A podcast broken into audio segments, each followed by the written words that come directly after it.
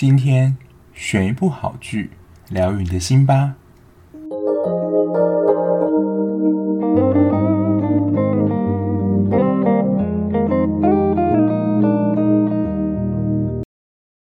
Hello，欢迎回到陪你追剧的单元啦。在养鸡之一生生活的人应该可以开始追剧了，因为第二季也是表弟的十二集。不过呢，又有一个消息要跟大家讲，如果大家有看播放时间的话，就知道下一周的《机智医生生活》又停播了，大家精神粮食又暂停更新一周。不过我这一次会准备一部比较短的影片介绍给大家，因为在这之前呢，我就囤积了不少部就是比较短的影集。如果你也是一个比较没有太多时间追剧，或是你不想要追太长影集的人，就也推荐给大家。而且看《机智医生生活》这种算是生活剧，它比较没有一个完整主轴剧情的戏，就每一周其实都还是会有一些新的爆点，你不会觉得说，诶，这部戏好像要进入完结了。虽然它在第二季的确在快要完结啦，就已经是表定十二集。那本周五人帮就相约要去山上游玩啦。那如果就是看之前戏份，就知道医师。很难有放长假的时间，因为可能随时都会被扣回去。那在这一次呢，果不其然，马上就是有两组人马被扣回去。而且虽然郑源那时候有提到说，他们一开始是登山社，也就是恐龙棱线这个组织形成的名称，但是呢，他们好不容易放假，就不想要去爬山。不知道大家有喜欢爬山这项运动吗？我记得我小时候还蛮算是喜欢爬山，最主要我家人他们也蛮喜欢爬山的。然后山的边边或是山脚下就会有一些摊贩，就你下山之后还可以买个东西吃，觉得诶好像还不错。不过长大之后就有很多的休闲方式或是运动方式可以取代爬山这件休闲活动，不过在山上就是可以呼吸到新鲜空气。你是要真的去爬山，如果是比较矮的那一种，可能就是污染空气还是蛮严重的，就没有达到这个效果。然后有在看剧，其实都知道宋河就是一个非常聪明的人嘛。不过在这一集呢，他展现他的另外一项才艺吗？大家应该有注意到，就是他们在车上要去点素食的时候，大家就吵成一团，说：“哦，我要吃什么？我要吃什么？”然后就大家就乱成一团。然后不知道就是宋和在他们吵的时候就已经记住他们要吃什么，还是他们有一个一个这样点下来，就到那个得来素面前呢，完整的背诵，就他们刚刚五个人所点的东西，而且大小啊，什么东西要或不要，都讲得非常清楚。我想凭这样的记忆力，应该是可以参加金库密码嘛？就不知道大家有没有听过，就是金库密码这个游戏单元。最早一开始我看到是胡瓜跟吴宗宪主持的一个综艺节目，叫做应该是《天才 Bang Bang Bang》，好像是这样的节目名称。然后其中有个单元就是，它就像我们一般看到的金库一样，不过你就要是记住那个金库密码，完整的打开之后，才能够得到里面的奖金。然后虽然它其实只有左右，比如左一、左二、右三、右二，但我记得好像有八到九码，还是我忘记是多少码了。反正你就是要整个记起来，然后完全依照顺序打开才能获得奖金。然后根据就是人类记忆的实验，人类能够记忆的应该说数字或是位元大概是七加减二，所以九可能是一般人的极限，当然就是会有。极端值嘛，那我觉得宋和应该就是离了好几个标准差之外，才能够一次的记住那么庞大的内容。然后本集呢，还有一个就是义俊已经知道俊湾跟义纯交往了。俊湾那时候不是说，哎，你也会用客运订票啊？所以他就知道说，这个客运买票操作就是义俊搞的鬼。不过本周这一对的进展，除了这一幕之外，后面就没有什么戏份嘞。反而这一集在感情上，每一对都有一点点前进，可是又没有前进太多。我想可能会在第十一、十二集收尾，但也不确定了，因为之前透露出来的消息说是会拍第三季。但我想就是恋情的，你要说有一个让观众有一个交代的话，我想可以在第二季就是给可以给我们一个交代嘛。然后也最好不要留下一个就是爆炸性的结局，比如说，到底有没有在一起，或有没有分开，然后又要让我们再等一季，我觉得这不行。所以我希望是第二季至少有能够在感情线有一个小收尾或是小交代。虽然他们原本安排旅行啊，有几人就是临时被扣了回去，只剩下俊湾跟硕恒去到那个敏和他们家开的民宿里面去住。可是可以从原本他们安排行程发现，郑源就是一个控制狂。大家都知道他在个性上是蛮谨慎，然后蛮小气之外。他在安排行程上，我觉得真的是做到一丝不苟。就是你几点要到达目的地，然后中间要下哪个休息站休息、上厕所，完完全全都安排好。我不知道大家会喜欢就是行程安排这么紧凑吗？我个人是觉得这样蛮有压力的。我是希望说就是能够帮我安排好行程，但是不要安排就是那么让人紧张。我想就是有一些人他是真的很厉害，比如说去环球影城。我有个朋友，他是真的很厉害，他会完全的想好路线，然后每个地方可能要排队多久，然后哪个要先玩，他就完全安排很好，然后时间算非常紧凑。可是你就会想说，你是到底是来玩还是来作战的？就是你会有点玩得很紧张，有时候会觉得就是完全没有办法放松。但有些人就是想要。挑战就是喜欢这种紧张刺激感，然后每一个都要玩到，然后安排得很准确这样的行程。如果我跟我朋友出去玩，然后是我要负责规划行程的话，除了几个主要必去的点之外，当然也会安排一些可能就是比较有时间可以去的行程。但如果到时候没有时间，因为都会有一些变动啦，没有时间弹性的话，那就放掉，我也觉得没差。所以就是跟郑源这样人去旅行的话，不晓得到底是好还是你会觉得蛮紧张的。虽然大家看到就是冬天跟郑源在医院啊，或是其他场合，其实都表现蛮甜蜜的。可是如果进入生活面的话，因为其实生活上还是他跟俊湾相处的最多，所以如果他们假如以后真的住在一起的话，不晓得会不会演到以后他们生活面相啊？但是他们能不能够？合适的在一起，说真的，我不敢保证，因为现在其实演的都是他们在医院当中相处，并没有就是太多真实生活在情景。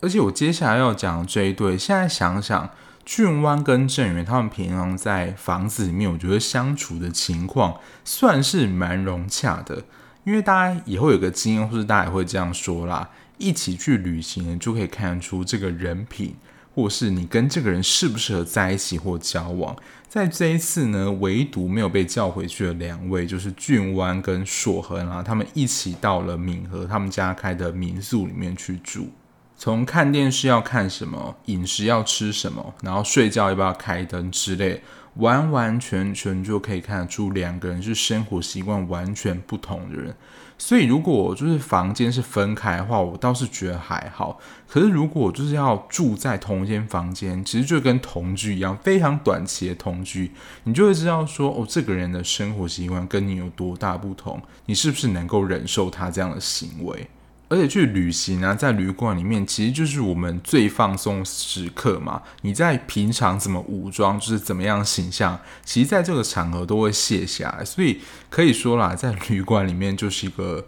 做最真实的自我，同时也是一面照妖镜啦。所以真的旅行，我觉得是蛮好观察，就是跟你一起去旅行人呢，适不适合跟你当朋友，或是适不适合跟你当伴侣的一个很好机会。这句话。我觉得说的真的是没错，是一个很好的观察点。然后在第十集当中，我觉得有两个算是医疗主线吧，一个就是病人，然后一个就是其实也在俊湾出现的场合，他也很常出现的才学医师。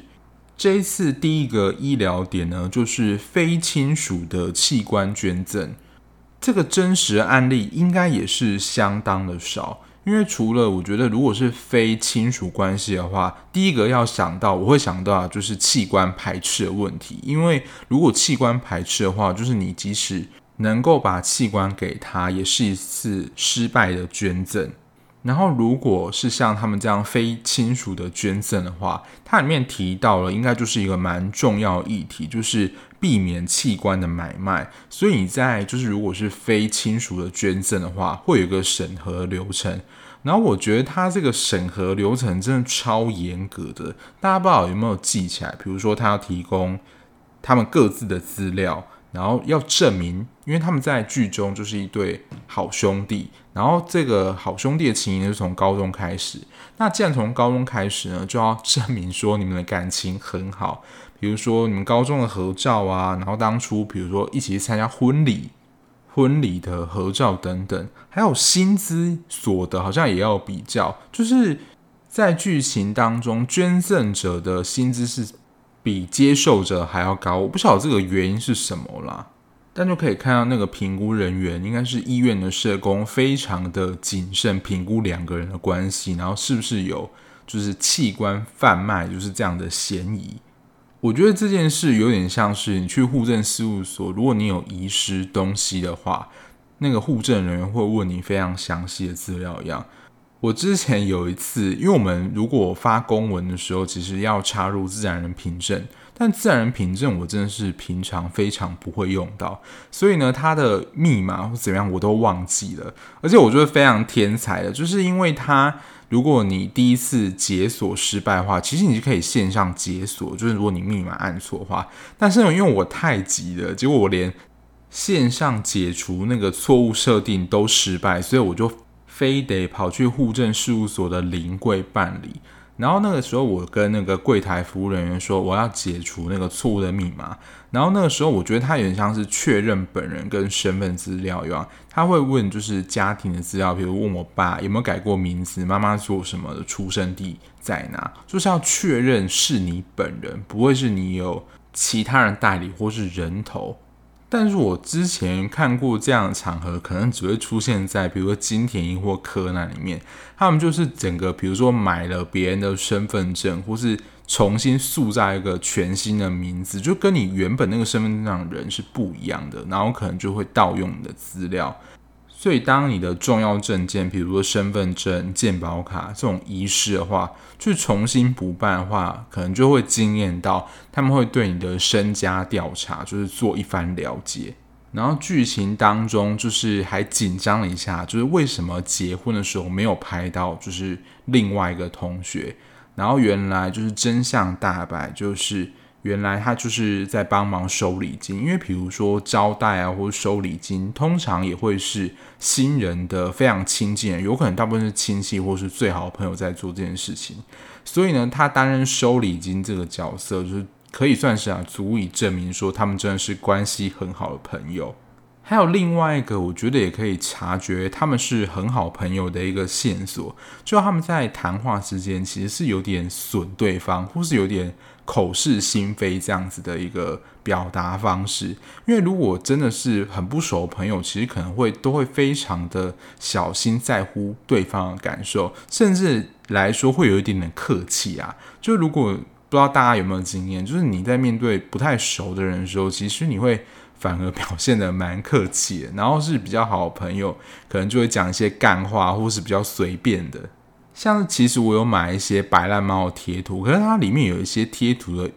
我觉得语言真的是太贱了。你就真的是只能给好朋友按下这样贴图，就是长官啊，或是一般比较不熟的朋友都不太敢传那个贴图。就是我发现有一个，我觉得蛮好笑。他说“早安，你好”，然后他的下一句是说“没有你就更好了”。我说这不可能跟一般的朋友讲或是长辈讲吧？他看到这个贴图应该会吓死。我想说这些高希音啊是在传这个贴图给我是干嘛？可是我觉得这个就是朋友之间干话啊，这种可以讲的。第二个算是比较主要的医疗事件，应该就是才学跟他老婆的状况嘛，因为他们其实一直都想要有小孩，可是结婚就是大家都很忙，所以一直也没有小孩。我在看这一段的时候，就不知不觉想到甄嬛，因为可能大家都很忙碌，然后其实也没有注意啦，就是注意到自己怀孕了。其实我也听过蛮多身边的朋友，如果他们本来啦没有想要就是预期内生小孩，然后就会突然发现，诶，就是自己怀孕了，而且其实也会真的像片中这样，真的到有一点不舒服，然后你去看医生，然后医师就好像古代大夫一样，就告诉你说：“呃，您现在有两个月的身孕了。”然后说：“哈，就很惊讶自己怀孕了。”我想这本来对才学他们夫妻档来说是一件好事啊，因为他们其实原本就盼望、希望有小孩。可是呢，事情总是不会这么简单，一定有一些转折啦。在检查时候，同时也发现，就是才学的老婆得到了乳癌。我本来想说，这原本可能是一个趋避冲突，但是我后来想想，它是多重的趋避冲突。就如果他想要保住小孩，那到底要不要同时时间做化疗？因为可能他会考量说，如果同时做化疗的话，对于宝宝的健康状况会不会有影响？那如果决定说要开始进行癌症疗程治疗的话，好像势必又得要放弃，就是这个有小孩这个机会。所以其实这真的是一个天人交战。不过在这个时候，好像就会陷入我们传统的思维，就是一个二分的思维，就是如果你要治疗的话，就一定没有办法有小孩；那如果要有小孩的话，就不能接受治疗，因为就会担心说。会影响宝宝的健康状况。那通常这个时候呢，就当然是交给专业医师评估啦。所以这个时候呢，硕恒才又进来说，碰到这个情况的话，我们可以怎么做？那其实这个时候，硕亨也告诉他，其实也有过去蛮多的状况是，即使现在孕妇有一些疾病，但是呢，在怀孕的过程当中呢，还是可以持续的进行这些疗程，而且可能对于孕妇的这些伤害是比较低的，这些疗程，但还是可以持续的治疗。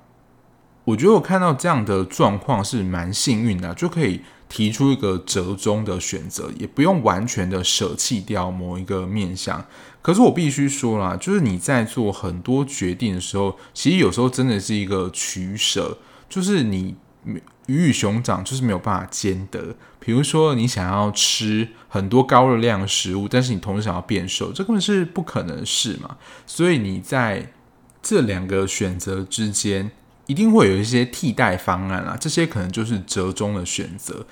但是就避免落入这样二元的思维。就是如果只能 A 的话，那 B 一定不行，没有就中间的模糊地带。但我想，才学他一开始是跟他的老婆说：“那我们就放弃这个孩子，你好好接受治疗。”我想从这边也可以看到啦，才学就真的是一个爱老婆好男人。其实从前面的集数他跟俊湾互动之外，就是那种三句不离老婆的人，可以说他的生活就是以老婆为整个依归啦。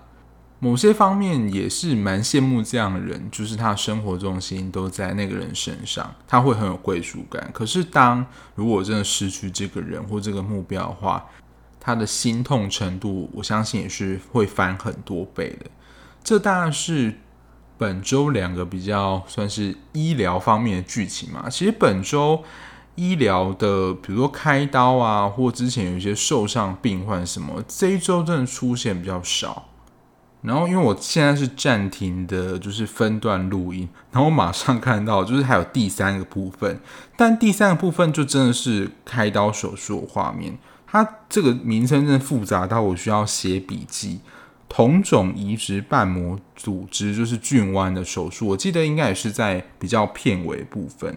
因为翊纯就主动约俊湾见面嘛。然后因为时间关系，俊湾也有跟翊纯说，哦，可能因为手术。延迟的关系可能会晚个一小时，结果没想到呢，这个手术开下去直接晚了三个小时。但我觉得从他们的互动啊，可以看得出彼此就是都是还很爱对方的。因为如果这种迟到场合，照讲女方应该会大生气。可是我相信啊，他也是了解俊湾的工作性质，就是在手术当中如果有延误啊、时间耽误的情形。这部分其实我相信是蛮常见的。那说实在，就是如果你愿意跟他在一起，那你也了解他的工作心态化。说真的，我自己个人认为，但我不晓得就是此番言论会不会被出征。就如果你既然已经知道他的工作形态是这样的话，那他如果 delay 的话，那你自己可能会有一个心理准备。因为我在讲这一段的时候，就想到《火神的眼泪》那个桥段。就是温昇豪他的太太不是说，都没有时间陪他吗之类的。然后温少阳那时候也说，就是他应该也知道，在婚前啊就知道说消防员的工作形态就可能突然被征召啊，然后工作时间不定等等。我觉得跟医师的性质就在时间上是蛮类似的，就会有很突然事件发生。但是如果你真的没有心理准备，能够接受就是这样的变动的话，后来即使交往的话，也很有可能会变成经常吵架的争执点之一，或者后来会拿出来翻旧账，就是你什么都不陪我啊，或者你时间工作时间这么不稳定等等。但我真的就在想说，如果你事前交不是事前啊，交往前或是婚前已经知道这样的情况的话，那你自己评估没有办法接受的话，我觉得就真的要再想一下，你是不是要跟这个人发展下去。然后除了刚刚讲的这些医学片段之外，本周有一个我觉得也算是会勾起我一些情绪，也会觉得蛮难过的一件事情，大家应该印象也会蛮深刻啊。就是在这一段里面，我不知道我真的失忆没有去查，就冬天的弟弟之前有出现过吗？因为在之前他就说，哎，冬天的弟弟即将要结婚了，然后结果呢，在这一集就发生了，就他们悔婚的情形。我记得在看第一部有一些影评的时候，就知道冬天可能是就是受家暴的儿女这件事。因为如果要结婚的话，就是华人常说结婚不是两个人事情，可能是两家子的事情。那如果彼此要结婚，双方有一些就是意见不合的地方，那我可能觉得就是会一个是争吵开端啦。可是如果可能所谓的有特殊情形是对方的父母，就是以后的岳父岳母的情形话，我不确定啊，是不是会影响到彼此的婚姻？但我想这其实也是一个算是世纪难解的问题啦，尤其是如果是女方这边未来的婆婆的话，就婆媳问题，我们之前在不论是婚词离曲啊，未来妈妈都有提到，就是有关于婆媳之间的问题。然后在这一集的《机智医生生活》是看到他弟弟的未婚妻知道他的爸爸是会打，就是他们家里的人之后，就是断然的，就是结束这段关系。这件事情在冬天心里其实一直是一个很大的创伤。在这一段，我觉得对于冬天心里的描写其实是蛮细腻的，因为他其实。就听到他妈妈的声音的时候，他就会很难过，然后想哭嘛，然后就是一直觉得说他好像没有为了他妈妈做什么。他其实我觉得分析啊，内在心理状况，就是他对于他自己小时候的逃跑，其实感觉到蛮愧疚的，因为他就放妈妈可能被爸爸殴打这样，可是呢，同时自己也很自责的一种，就是自己很无能为力的去保护妈妈，在当时。然后有这样经验的人的话，可能就会觉得说，如果我当时能够更有力量去保护那个妈妈的话，现在事情会不会变得不一样？那其实这个时候就会通常冒出非常多的自责的声音出现。这个剧情在《你是我的春天》也有出现，有些有关于家暴的事情，就是小时候家庭受到家暴的阴影。说实在，除了他们自己害怕他们自己过去的经验之外，就像他弟弟的这样情形，他也很担心，说他的另外一半是没有办法接受他们家是这个情况的。我自己的处事原则啦，是跟剧中郑源是蛮像的，因为冬天不是有问郑源说，因为他们其实已经交往，然后可能已经论及婚嫁情况嘛。但对于他们两个人之间，一定都会问到：哎，彼此的爸妈是做什么，或者情况怎么样？但那时候冬天也问说，为什么郑源没有问有关于他们家的事？郑源这时候就说：我在等你告诉我啊，我自己的就是跟朋友之间啦，如果他发生一件什么事情的话，除非他已经可能表现出。非常需要求助的讯息的话，我会主动问他说：“你有需要帮忙的地方，或者说你还好吗？”这样去问候他。但对于他自己发生的，可能他自己算是私事啦，我不会主动去问，我就会像郑源这样说：“我在等你告诉我。”因为我我自己的解读啦，就是说，我会觉得他已经准备好告诉我，他自己已经经过一番整理，而且他对你也是有信任感，愿意把他自己的事情告诉你，而不是以一种就是你去试图的想要挖他的伤疤，或是会不自觉伤到他这样。其实我自己在跟个案谈话的时候，我也会有一个。算是提醒吧，我就会跟他说，你可以依照你自己的速度来讲你自己的事情。那如果你觉得讲到一些你还没有准备好的地方，你也可以先不用跟我说，等你自己准备好你再跟我讲。因为会有一个情形，我不知道大家有没有这样的经验啦，就是你的认知跟你的情绪是不同步。什么意思呢？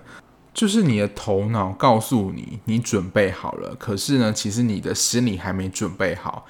你可能就会觉得说，你已经觉得你在讲到某一件事情的时候不会再哭，不会再难过了。可是呢，根本就有时候还没讲出来，你就自己已经先哭了。其实，在里面可能就是有很多的情绪，它还是没有被疏解，也就是所谓就还没有准备好，里面是还有一些东西的。你以为你自己是不会哭，你已经可以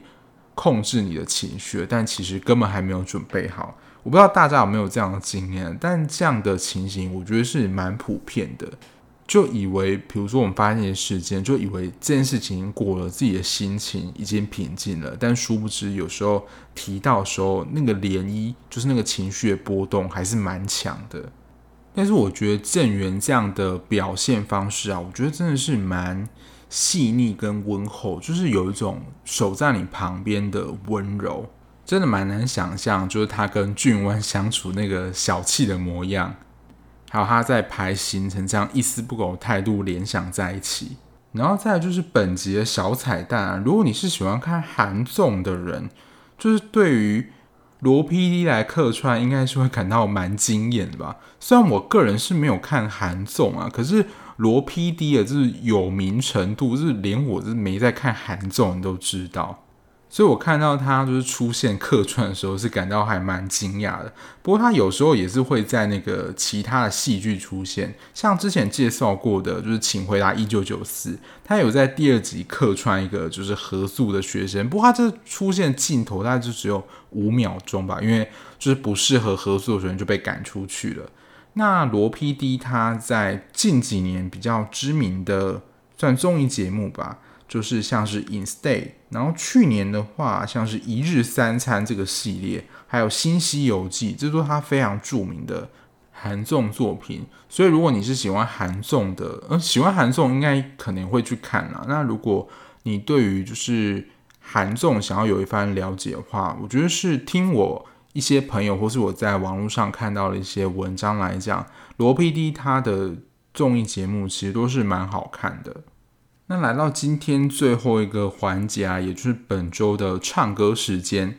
今天的曲目应该是所有季别，呃，至少是第二季以来啦，如果没有记错的话，唯一不是韩文的一首歌曲。而且我觉得这一首应该是世界知名歌曲吧，就是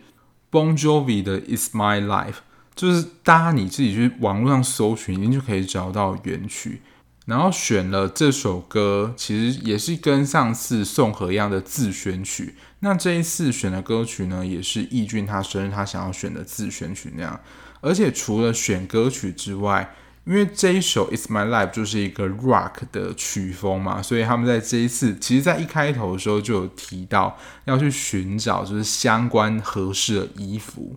所以他们在网络上寻找适合的皮衣皮裤，然后在最后就是他们真正演出的时候，其实就是我记得应该是有穿起来啦。但我这一次的封面截图呢，其实大家看到片尾的时候有一张就是他们穿着皮衣皮裤的合照，我就觉得这是一个新的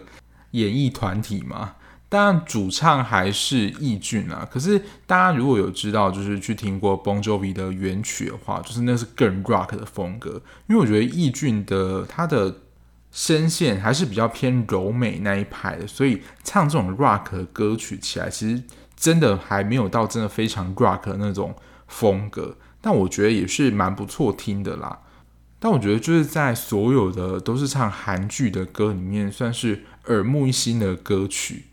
只是我刚刚想到一个好奇的点，就是他们这样子老歌新唱是要取得就是 Bon Jovi 这一首《It's My Life》的版权吗？应该是要啦，因为毕竟是在电视上播出，而且是在戏剧里面。好，反正这只是我突然想到一个小问题。但我觉得这一集的预告真的也是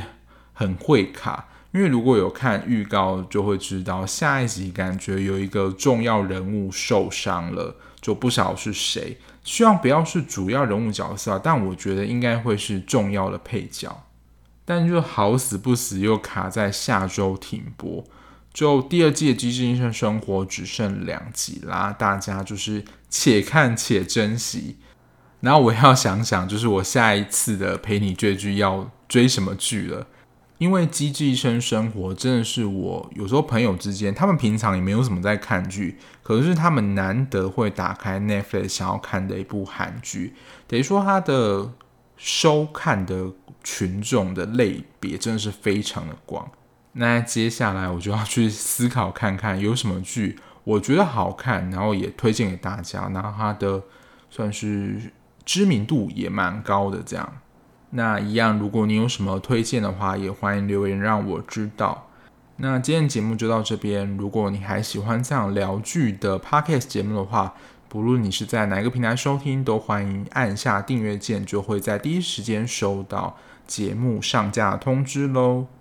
那如果你有兴趣想要多跟我互动，或是我了解最新的即时追剧讯息的话，在资讯的地方有我的 IG，也欢迎留言跟我分享哦。那我们下期节目再见啦，拜拜。